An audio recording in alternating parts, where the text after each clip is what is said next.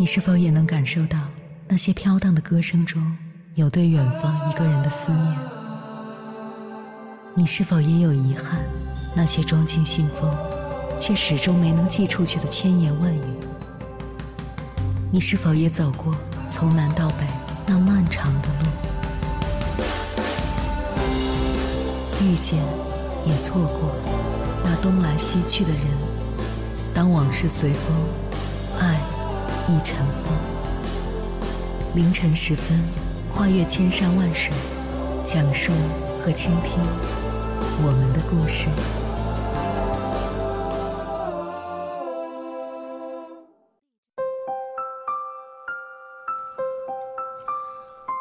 欢迎回来，各位夜行者，这里是正在直播的中国交通广播，千山万水只为你。深夜不孤单，我是迎波，绰号鸭先生。我要以黑夜为翅膀，带你在电波中自在飞翔。对一个家庭来讲，父母是树根，孩子是花朵。如果花朵有问题，多半是树根也有问题。父母常常看到的孩子的问题，其实是自己的问题在孩子身上开花了。孩子是父母的投射银幕。所以，好的家长应该把教育的重心由教育孩子放到教育自己上来。对有觉悟的家长来说，教育孩子只是个借口，自我教育才是真的。当你把自己教育好了，孩子只是美好的你的反应，他自然会变好。接下来，千山万水只为你，跟朋友们分享的文章名字叫。养育优秀孩子的五大法则，作者彬彬。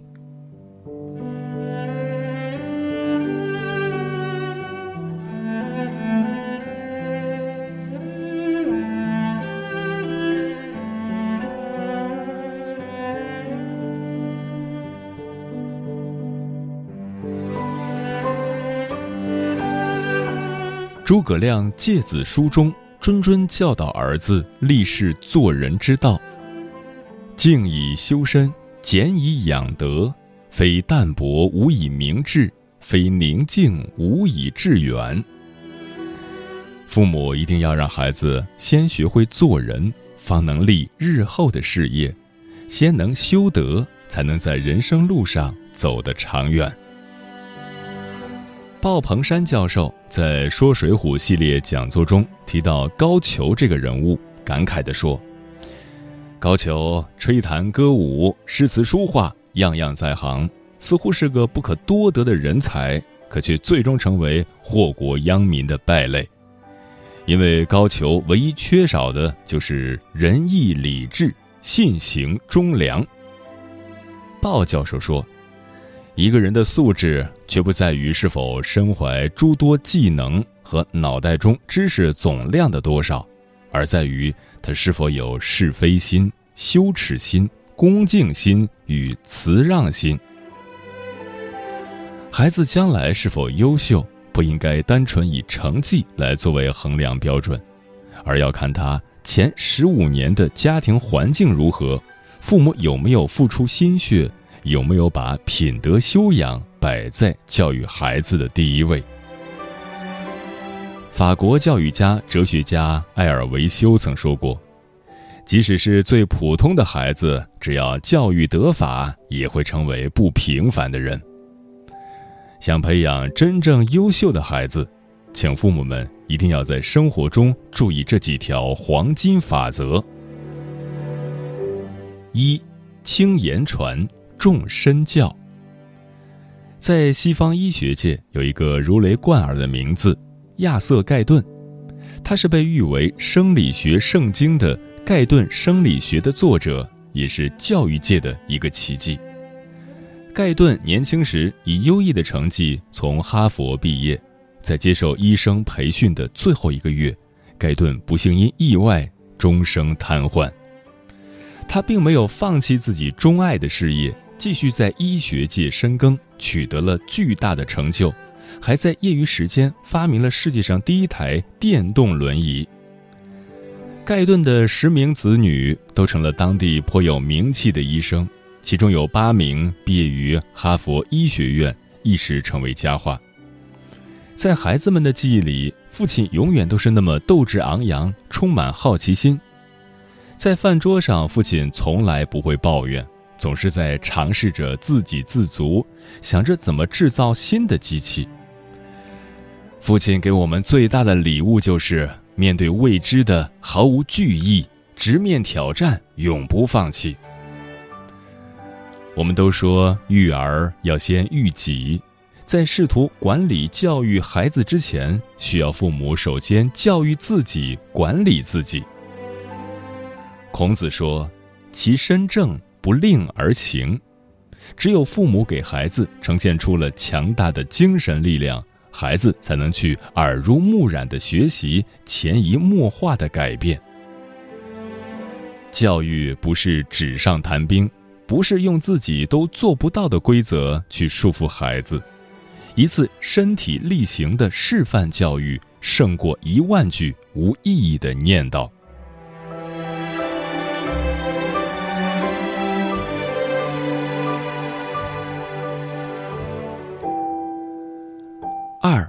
惧宠溺，早独立。现在越是富有的家庭，反而越注重让孩子吃苦。他们懂得挣钱的辛苦，不希望孩子生活在安逸的环境中，难以守住基业。李嘉诚的两个儿子上学时，学校里同学都是私家车接送，李嘉诚却让他们挤电车上下学。孩子们在麦当劳做过兼职，也在高尔夫球场当过球童，学着品尝世间的辛酸不易。他们还会把挣来的钱捐助给贫困的孩子。李嘉诚很欣慰，他认为让孩子明白金钱的来之不易，懂得给予帮助的意义，可能比给他们一座金山更有价值。我有个远房侄子，家境很殷实，但小伙子身上压根儿没有奢侈浪费的风气。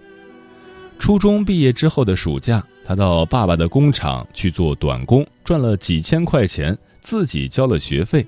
侄子感到特别有成就感，倍儿开心。高二的时候，侄子想换新手机，他爸就说：“你现在的手机还能用，想用更好的就自己赚钱去买。”于是侄子暑假又去做工，赚了四千多元。他说自己舍不得买太好的手机了，花了两千元买了新手机，剩下的钱给爷爷奶奶包了红包。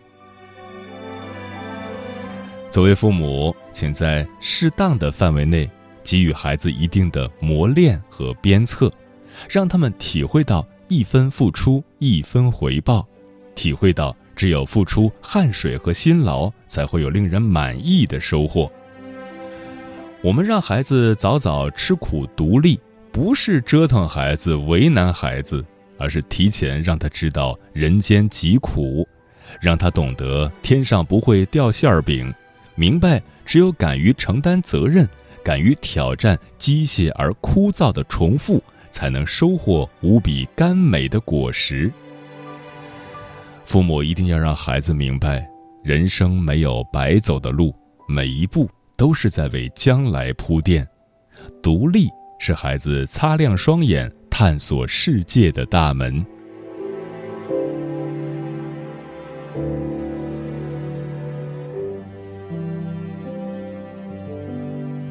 三，平常心不功利。老舍先生曾经立下四条教子章程，言简意赅却发人深省。不必非考一百分不可，特别是不必门门一百分；不必非上大学不可，应多玩，不失儿童的天真烂漫；应有一个强壮的体魄。老舍先生说：“我有三个小孩，除非他们自己愿意，我绝不强迫他们也成为作家，因为我看他们不管做木匠、瓦匠，还是当作家，对我来说都是有意义的，没有高低贵贱之分。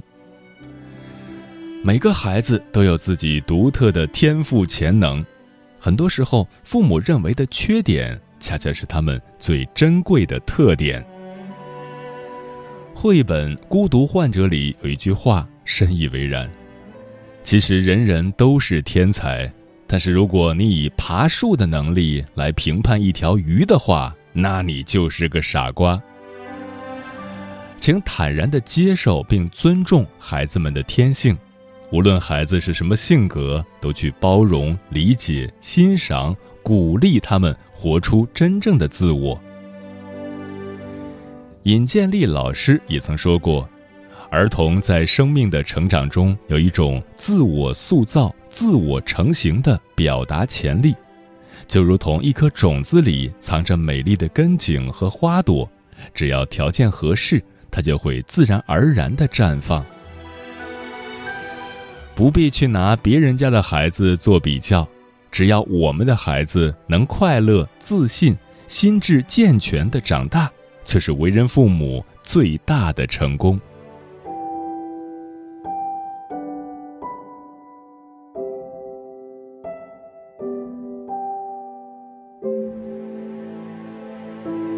四，多尊重。少专制。曾看过李亚鹏讲述女儿李嫣的一件轶事。李嫣三四岁的时候，李亚鹏带着医疗队去边远地区救助。出发前，他跟女儿商量：“爸爸明天要去内蒙了，你那么多玩具，有没有不要的可以给爸爸一些？爸爸明天带给别的小朋友。”李嫣说：“我没有不要的。”李亚鹏也没有勉强他，就直接休息了。第二天，他准备出发时，奶奶给他一大袋子玩具，说是李嫣半夜起来收拾的。我很赞许李亚鹏的做法，他懂得顺应孩子的情绪，尊重孩子的感受。其实很多时候，家长不需要讲太多的道理，孩子们眼明心亮，有自己的主见和想法。需要得到认可、理解，而不是强行被动的接受父母的观念。小到玩具，大到做人，都是如此。著名漫画家蔡志忠出身平凡，别的小伙伴长大想当科学家、大学教授，偏偏他只想画招牌。蔡父听了儿子的志向，并没有骂他胸无大志，而是尊重他的选择。十五岁那年，一家出版社看了蔡志忠的作品，认为他很有灵气，破格录取他去工作。蔡父听后平静地说：“有工作了，那好，你去吧。”多年之后，蔡志忠在漫画界成了举足轻重的人物。记者采访他的家人时，好奇地问蔡父：“二十多年前，您是怎么放心孩子去闯荡的呢？”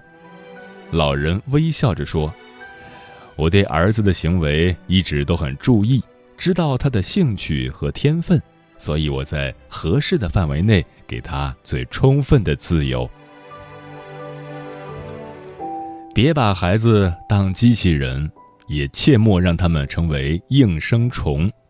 希望我们都能把孩子从小就当做独立的人来尊重，用灵魂。”去感受孩子的灵魂，用爱来理解孩子的喜怒哀乐，才能让孩子有足够的信心和底气，披荆斩棘，一路乘风破浪。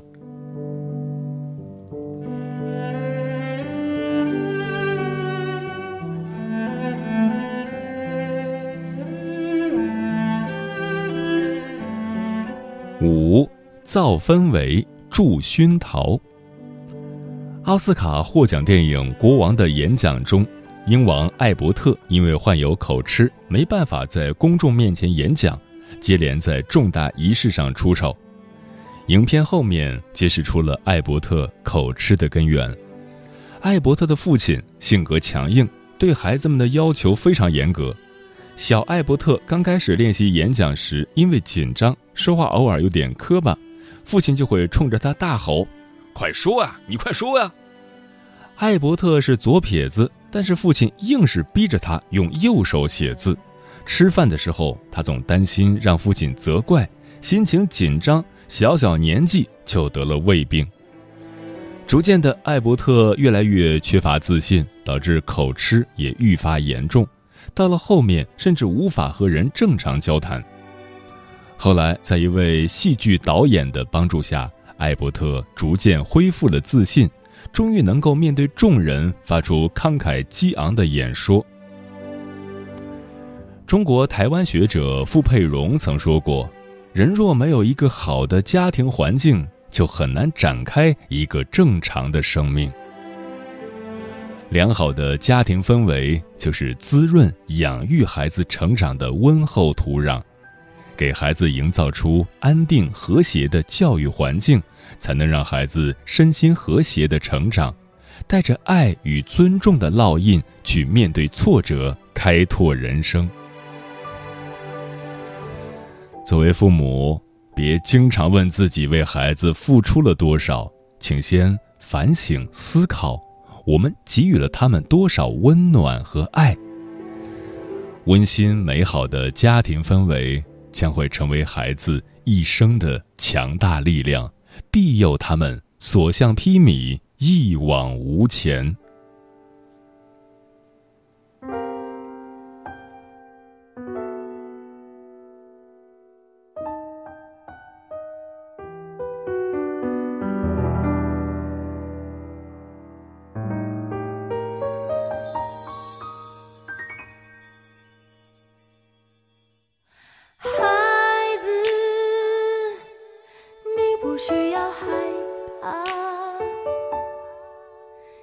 觉得真假。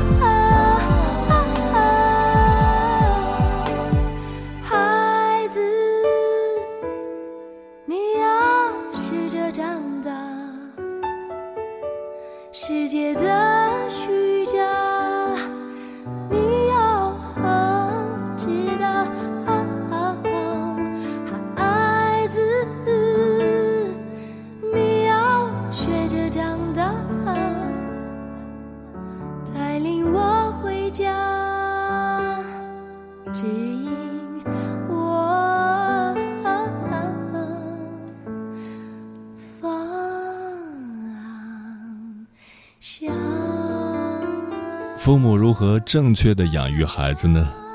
猫头鹰便是说，育儿观只能跟玩理财一样，只能单选一，不能一选多，多了信息量太杂，小孩子是学不过来的。何况孩子的成长是一个不断模仿与自我完善的过程，所以父母的表率作用非常重要。专吃彩霞的鸟儿说，有位父亲曾说过：“我供不起三万元的兴趣班，买不起八百万元的学区房，但我会给你肩膀和陪伴，是你受委屈时的拥抱，困惑时的信念，经历挫折时的力量。我希望通过这些。”让你对人生有恒定的价值观，对自己有坚定的自信力，在社会上怀有人格尊严。这位父亲对孩子说的话，让我常常警醒自己，也要多读书、多思考，给孩子正确的引导和表率。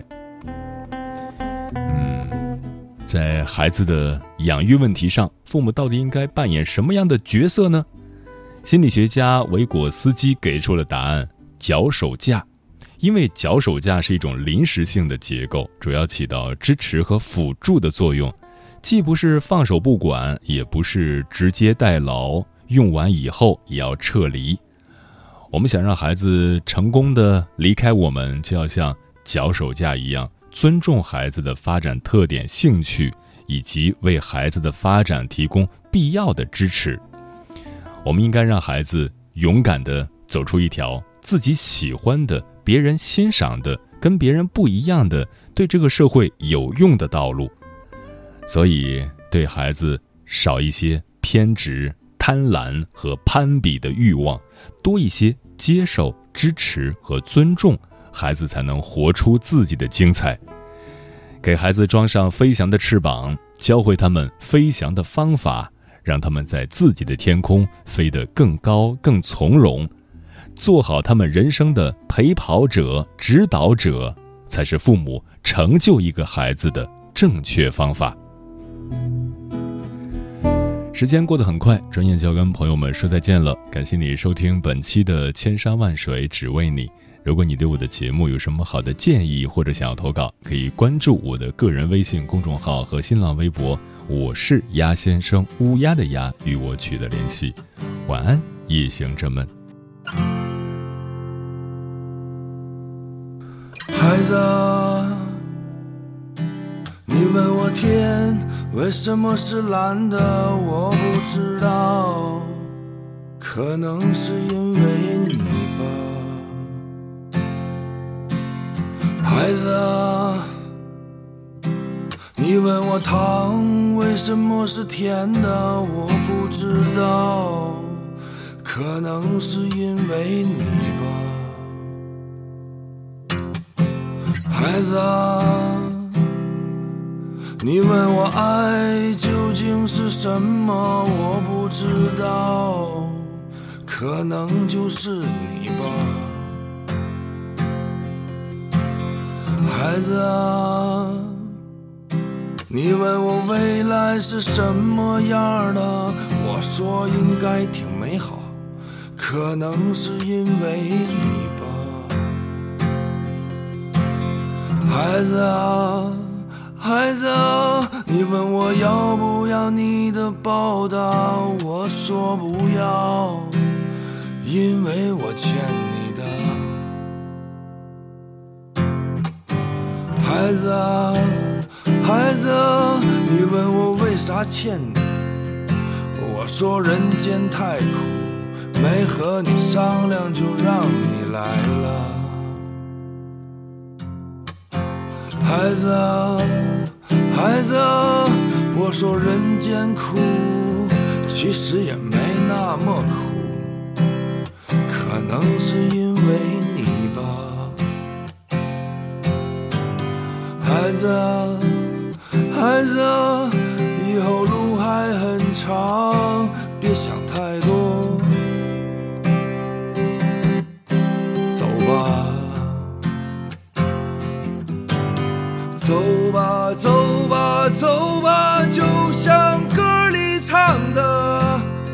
有代价，有挣扎。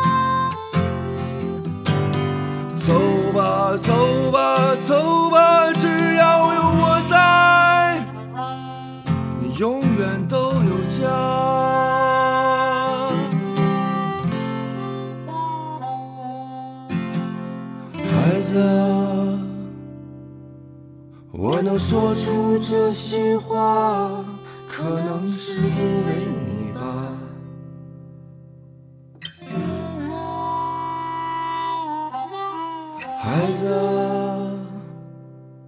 万一哪天你忘了我，那就。